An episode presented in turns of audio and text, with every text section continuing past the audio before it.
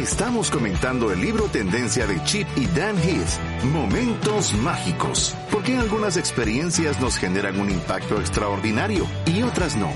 Acompáñanos a pensar en momentos para generar elevación, percepción, orgullo y conexión. Y gracias a Dios, hoy lunes, hoy es lunes, lunes de programa Tendencias, programa número 653, lunes 17 de octubre.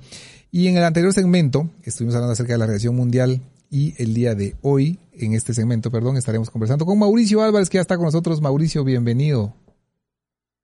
Agner, muy buenas tardes y gracias a Dios hoy es lunes. Muy contento de estar aquí acompañándote o acompañándole. No sé si todavía Sergio. Está Sergio está por aquí. Le pedí que se quedara precisamente para que termináramos este de, de, filosofar de este tema que creo que da para mucho más de poder platicar y no le eh, estamos hablando de recesión, que viene un concepto de, de recesión y que tenemos que tener cuidado.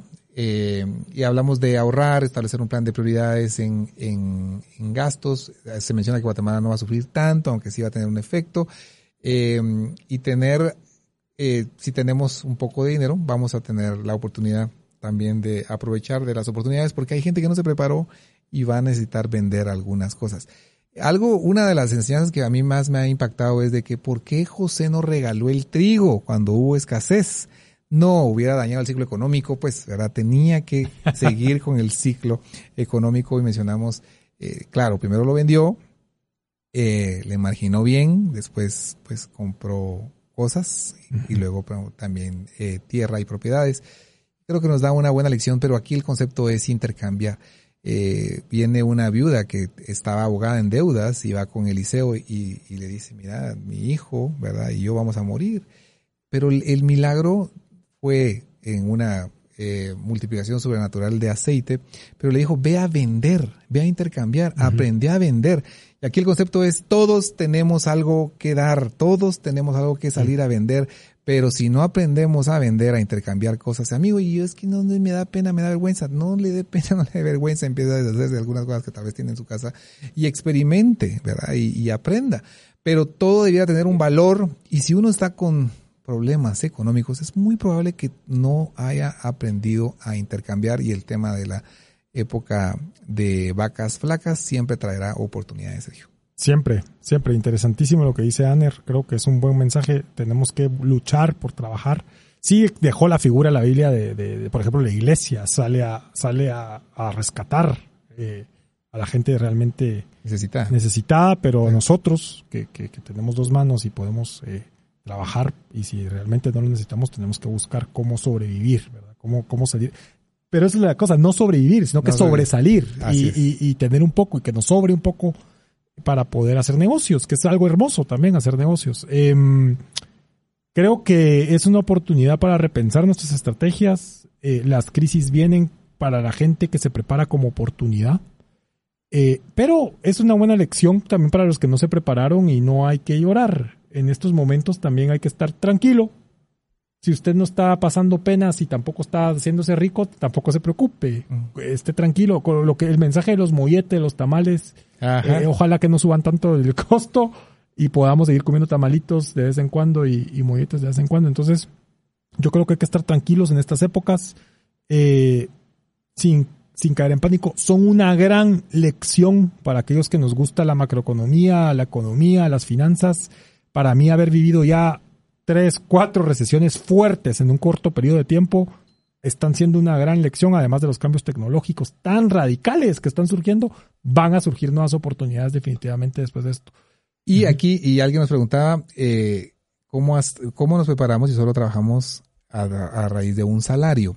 Eh, sin lugar a dudas, ahorrar, ahorrar es importante para tener en esta época. ¿Dónde van a surgir oportunidades, Mauricio? ¿Qué le dirías a esta persona?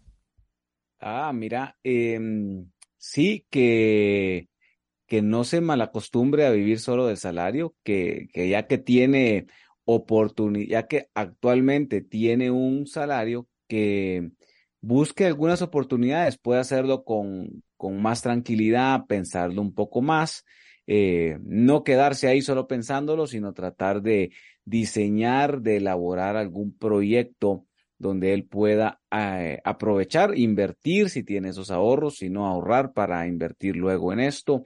Eh, ahí creo yo que, que, fíjate que hoy desafortunadamente hoy no, no pude escuchar un poquito antes lo que, como lo sabía de qué estaban hablando, pero no pude escuchar, entonces no sé, no quiero ser muy repetitivo, pero eh, hay, hay, hay, creo que hay industrias, que hay segmentos que están, que están creciendo en Guatemala. Eh, por ejemplo, y, y, no necesariamente es que uno tenga que estar en esa industria, pero te puedo poner un ejemplo, por el, el tema ahora que decían tamales y estaban hablando de los tamalitos. El tema de la construcción sigue, sigue, sigue, sigue dándole un, un, buen nivel de crecimiento al, al, a la economía guatemalteca. Y, por ejemplo, pues bueno, donde hay construcciones, hay personas, hay, hay personas que están trabajando y ahí, por ejemplo, siempre ves los puestos de comida, se puede innovar ahí, puede uno entrar ahí, buscar dónde están. Hay una ley en Guatemala precisamente que acaba de, de publicarse que habla sobre eh, cómo el, el Estado va a entrar a subsidiar algunos de los intereses, algunos de los intereses que la gente va a pagar para los que tienen menos recursos y, por ejemplo, eso va a aumentar también eh, los lugares donde van a ver ustedes construcciones eh, próximamente, porque va a ser, el subsidio es directamente sobre los, sobre este tipo de proyectos. Entonces, así eso se me viene a la mente. Eh, también hay, si, si quiere ir un poquito más allá, también hay temas de exportación, aunque ahorita bajaron un poco los precios de los productos agrícolas, eh, nos hicieron el favor en el Banco de Guatemala de aumentar el, no, no, es, una broma, ¿verdad? El tipo de cambio, no necesariamente que lo han hecho, no tengo pruebas, tampoco dudas, pero eh, pero eh, eso es lo que ha estado sucediendo. Aparte, pues sí hay una demanda un poquito más alta de dólares últimamente. Entonces, el, eh, si hay oportunidades, hay que investigar un poco más. Creo que vale la pena hablar con gente que está en el, en el tema. Normalmente esta gente, cuando les digo que está en el tema, en el tema de la, de la economía, como decía Sergio, de entender qué es lo que está pasando en el, en el tema económico, no quiere decir que tengan una bola de cristal, pero pueden tener alguna idea. Y lo otro es lea, lea las noticias. Eh, siempre hay noticias interesantes en las áreas de negocios, de los periódicos, eh, los poquitos que se imprimen ya en Guatemala, porque cada vez leemos menos, eh, pero siempre ahí investigue, pregunte, o sea. ¿Sabes qué, es que, que leí, Mauricio? que sean inquietos. En esta etapa de preparación, ahorro, trato de ahorrar y también de prepararme, de estudiar, de aprender algo, aprender algo. Y y siempre hay algo en el que yo destaco, me gusta, me llama la atención y debiera de ser muy consistente en, prepararme. Y, si esto es carpintería y si esto es panadería y si esto es eh, comprar para vender y esto también es parte de la preparación para el momento que va a tener necesidad de, de, sacar algo nuevo, ¿verdad? Y de afianzarse de otros ingresos. Y no hay mejor forma, como bien decía el sabio Salomón, de mm, no te sueltes de una cosa sin tener agarrada a otra. Búsquelo. Eso lo dijo Salomón. Y así de que mientras tienes un salario, es más fácil para aprender, para ahorrar y para eh, afianzar un negocio. Vamos a tener que irnos al, tema del libro del día de hoy. Eh, multiplicar milestone, multiplicar eh, los hitos, habíamos dicho. ¿no? eh, mojones. ¿Mojones? Ah. ¿Te suena eso no? ¿Te suena? Mojones, no sé. No, no, no. eh, multiplicar, eh, ¿cómo sería? Postes, señales.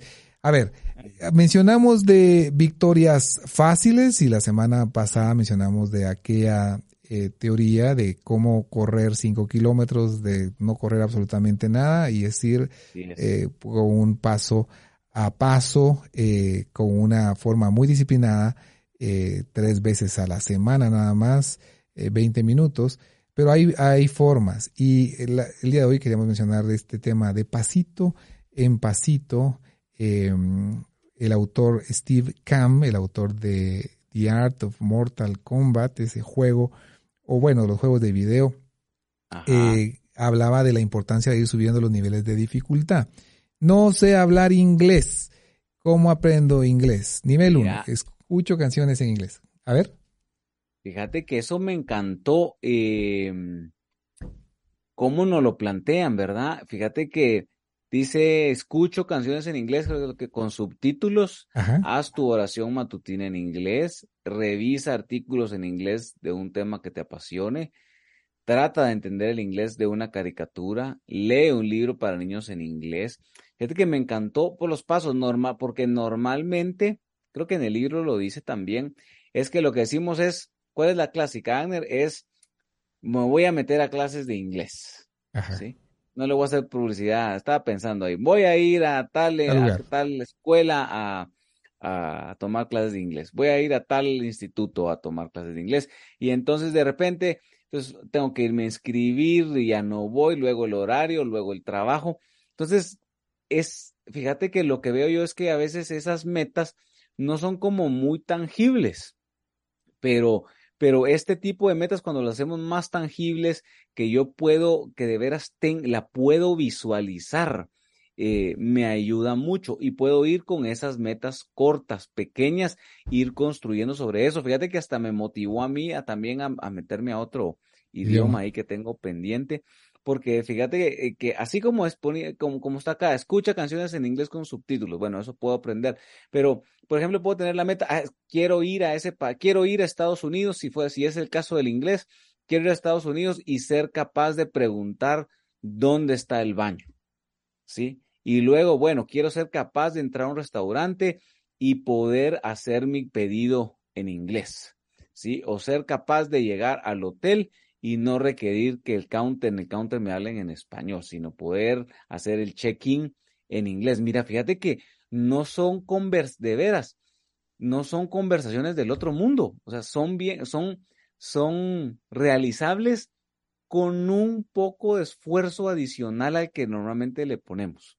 Entonces creo que eso es lo que nos ayuda a, a cuando creamos esas metas más cortas, muy tangibles que podemos visualizarlas. Entonces nos ayuda a decir, ah, pues, de veras, ¿qué se requiere para, para pedir en un restaurante la comida? Entonces piénsenlo y digan, ah, bueno, yo creo que en el próximo viaje, que es dentro de dos meses, dentro de tres meses, eh, yo puedo, yo podría, ¿sí? Y la idea es que luego yo pueda tener una conversación con una persona y luego que pueda leer un libro para niños en inglés y luego que pueda entender una película. Entonces, creo que cuando la ponemos de, lo ponemos de esa manera, podemos lograr más cosas de las que realmente pensábamos que podíamos lograr. Y aquí el siguiente paso era festejar logros. Eh, si eres entrenador, imagínate que tomas un video de, de cómo tus eh, los patojos los jugadores están contigo al iniciar y luego eh, un periodo después de tiempo, ¿verdad? Cómo han evolucionado y les das esa compilación en el video. ¡Wow! Eh, una idea loca que era llevar un diario de matrimonio donde se lleva un registro de los viajes, de las cosas buenas, pero también de las discusiones que se han tenido y cómo se han solucionado. ¡Wow! ¡Qué orgullo! ¡Qué avance!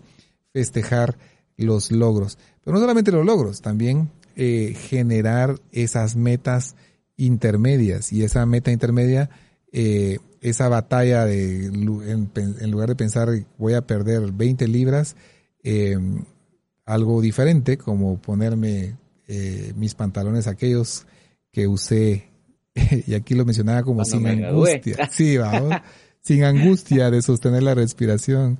Eh, ¿Verdad? Eh, digamos, son establecer metas intermedias también generan avance en los logros y eso da pie también a la meta de llegar a los 10.000 pasos o terminar una maratón en menos de cuatro horas, Mauricio.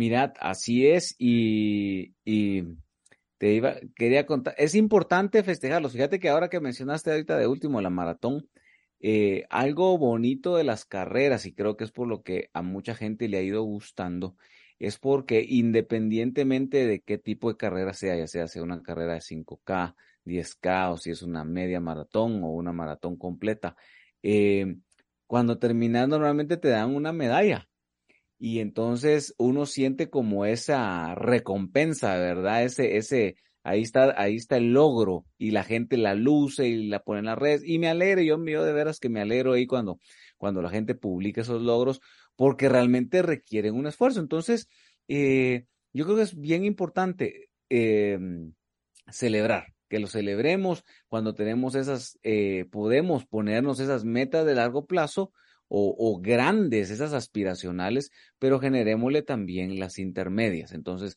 vamos celebrando conforme vayamos alcanzando los, esas, esas pequeñas metas, esos logros, y, y vamos generando esas metas intermedias. Yo puedo más. O sea, Sí, es cierto, normalmente las famosas 5 o 10 libras, ¿verdad? Mira, estoy a 5 de llegar. Bueno, propongámonos dos para las próximas, para el próximos 15 días, para el próximo mes, tener dos menos. ¿Qué significa eso? Por ejemplo, este, volverlo tangible, es decir, eso significa, por ejemplo, no tomar Coca-Cola, ¿sí? por decir algo. Eh, no tomar Coca-Cola durante estas, durante estos 15 días, o, o comerme la mitad de pan que estoy comiendo durante la semana por este próximo mes. Con ahí voy a alcanzar dos libras eh, y luego voy a alcanzar las otras dos. Entonces, eh, poniéndonos esas metas intermedias nos ayuda mucho a ir alcanzando las del largo plazo. Creo que, que sabes que ahora que, que estamos en temporada de fútbol americano, como sabrán, a mí me gusta mucho. Eh, dicen que es el juego de las pulgadas porque normalmente la regla en general es que eh, un equipo tiene que estar avanzando 10 yardas cada, cada, intento. Entonces, pero, pero ellos aprecian, no importa, avanzar una, unas pulgadas por lo menos. Eso puede hacer la diferencia, esas pequeñas pulgadas pueden ser la diferencia entre llegar a la meta o no llegar. Entonces, eh, pongámonos, pongámonos la meta, esas metas pequeñas y vayámonos alcanzando. Y si empezamos hoy con una de 5K, probablemente, y seguimos y somos consistentes, vamos poniéndonos estas metas, podemos llegar luego a 10K, a 15K, a una media maratón que son 21K y luego terminar una maratón y no solo terminarla, sino terminarla en menos de cuatro horas, que es un grado bastante avanzado para, para una persona normal que no se dedica solo a correr.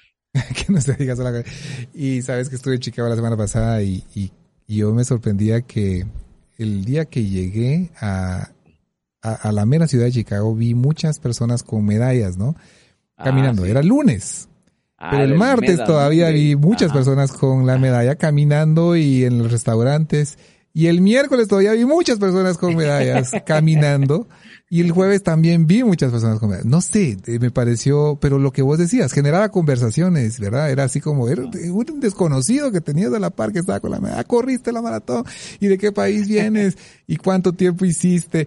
Generaba conversaciones. Yo le decía a mi esposa que estaba en el viaje, decía, yo creo que también han de dar algún descuento cuando entras con tu medalla a un restaurante, no sé, ha de haber algunas cuestiones especiales eh, que te dan algunos lugares, pero eh, sí generaba ese, ese reconocimiento que, que menciona aquí el libro, metas de llegar a, a cumplir ciertas cosas. Eh, si usted tiene la meta de cumplir cierta cantidad de pasos al día, y probablemente la noche esté alrededor de la cama dando vueltas para poder llegar a su meta, eh, ¿verdad? ¿Qué es lo que hace eso? Uno es, están a nuestro alcance y dos, los hemos elegido precisamente porque vale la pena alcanzarlo. Y eso es lo que tiene que ver con esos hitos y con esas eh, metas medianas que tenemos. Decir, la meta es grande, pero la tenemos que descomponer en pedacitos que puedan ser alcanzables. Y otra cosa, eh, premiarnos con algo cuando las alcancemos, ¿verdad? Bueno, Así es. Punto número nueve, capítulo nueve practicar la valentía. Por cierto, hay un bonito libro que les recomiendo que se llama así, Valentía. Eh, Coraje se llama el, el, libro. Ah. Hermoso libro que habla acerca de la valentía, pero eh, empieza con un relato de eh, en, en, Nashville, eh, los sit-ins, los eh, sentadas serían, que era, había discriminación, ¿verdad? racial. Y en, en, febrero de 1960 eh, un grupo de personas de color llegan a restaurantes, se sientan en las áreas que están destinadas para personas blancas y, se exponen a que los maltraten, a que les digan de todo, a que no los atiendan. Y esto generó un movimiento, pero eh, no se trata solamente de, del valor que tuvieron, sino que lo ensayaron amigo oyente, escucha esto que le voy a decir. Esta para mí ha sido la lección más importante que he recibido en muchísimos años. Ha sido de que si yo le tengo miedo a algo, tengo que practicar. Si usted tiene miedo a salir en público y dar un discurso, practique, practique, practique, practique, practique, practique, practique hasta que se le quite el miedo.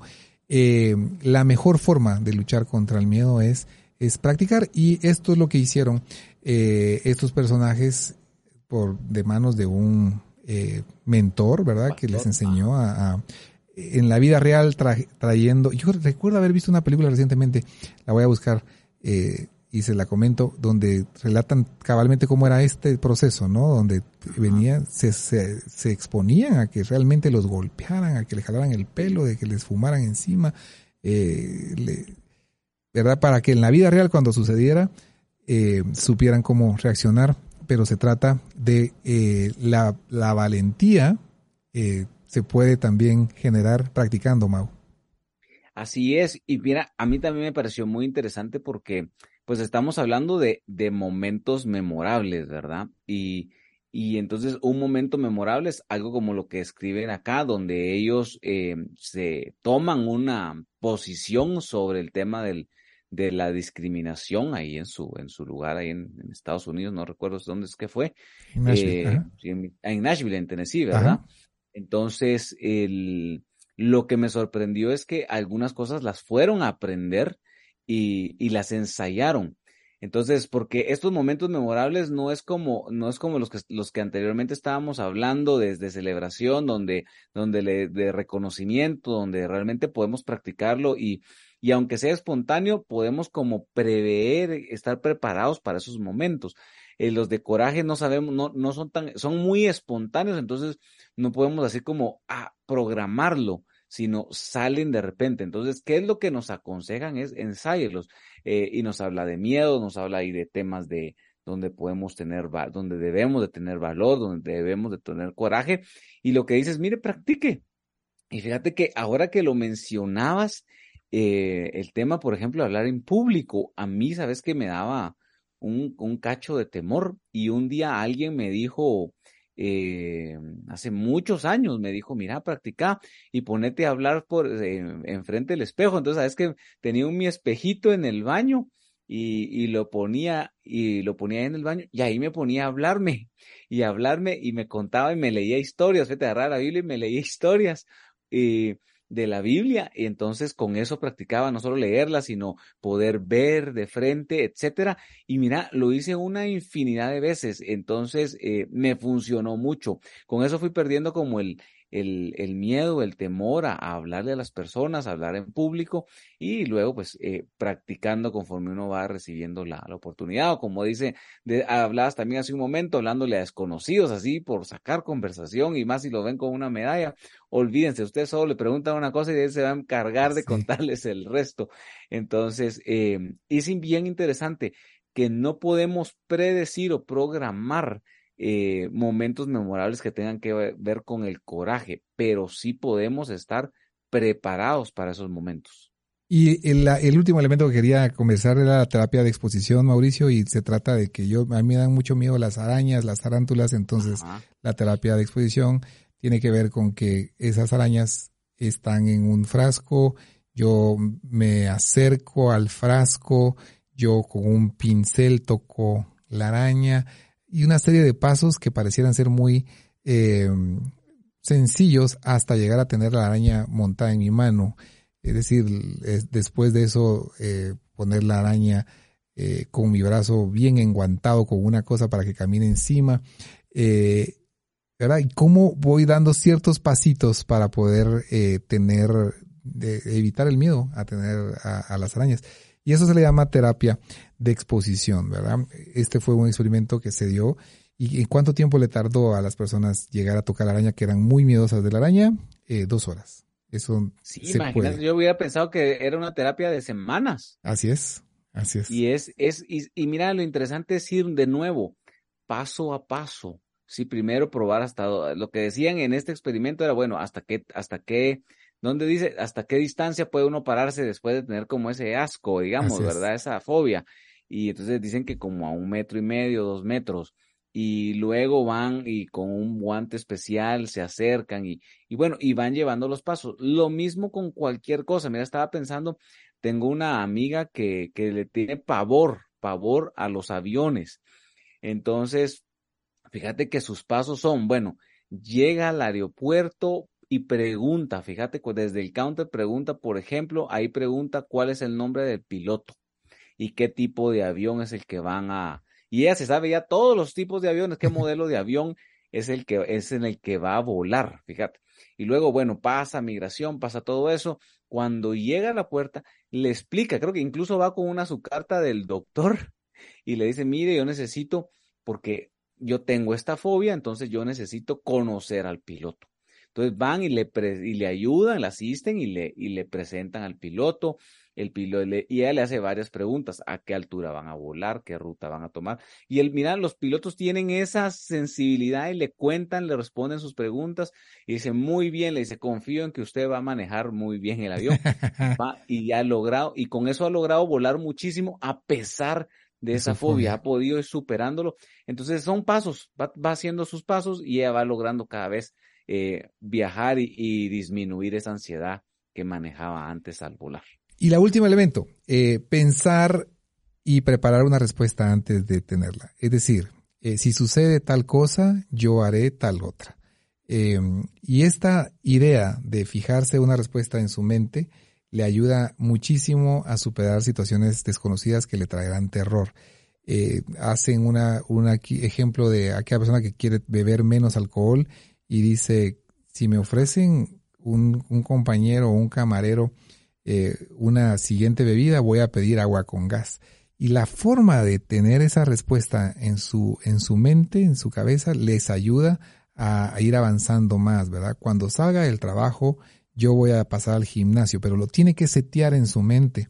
No tiene que decir, bueno, voy a ver cómo me siento. No, lo tiene que setear en su mente y eso genera una tasa de éxito absolutamente sorprendente. Vale la pena pensar en ese escenario. Vale la pena estar preparado. Y les voy a dar una buena noticia para todos aquellos que siempre andan luchando por subir de peso. Esto se puede, por bajar de peso, perdón. Esto, mira, esto me acuerdo que mi nutricionista lo recomienda mucho. Eh, ella dice, mira, o sea, hablen con, su, con las personas que conocen y vayan preparados cuando van a un restaurante y sepan qué pedir de una vez. Vayan con eso pensado. Entonces ella me decía, ok, vas a ir, cuando vayas a este restaurante ya no vas a comer eso, vas a ir y vas a ir de una vez con tu comida planificada. Eso me pasaba mucho cuando, cuando salía de viaje y normalmente tendía a crecer mucho en esa época. Entonces me daba como ese plan. Entonces yo ya decía más o menos, ella me daba más o menos alguna idea de qué cosas podía comer y ya yo llegaba con el plan hecho, ya llegaba mentalmente preparado. Ah, voy a ir a este restaurante tan rico y voy a comer este plato y este plato.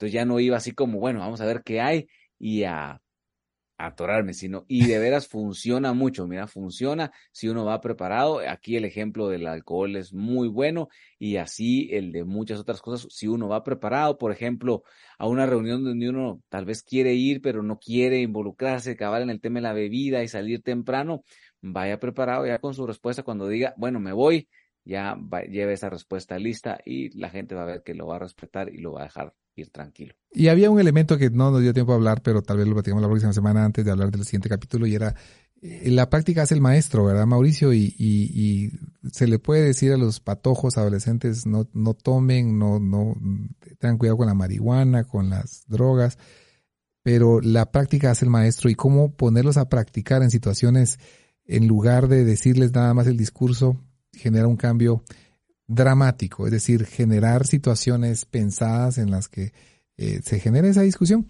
Pero bueno, será un tema para la próxima semana. Mauricio. Hay que llevarlos, hay que ayudar a los jóvenes, a los que trabajan con jóvenes, a ayudarlos. Y este es un buen ensayo también de enseñarles cómo responder cuando se estén enfrentando a una situación donde ellos estén incómodos. Incómodos. Mauricio, muchísimas gracias. Nos miramos la próxima semana, ¿te parece? Un gusto, Agner. Un gusto saludarlos a todos, que tengan una feliz semana y gracias. Recuerden, gracias a Dios, hoy es lunes. Los bendecimos. Gracias por habernos acompañado y los esperamos el próximo lunes. Tendencias es una producción de Ilumina FM. Conoce más visitando ilumina.fm.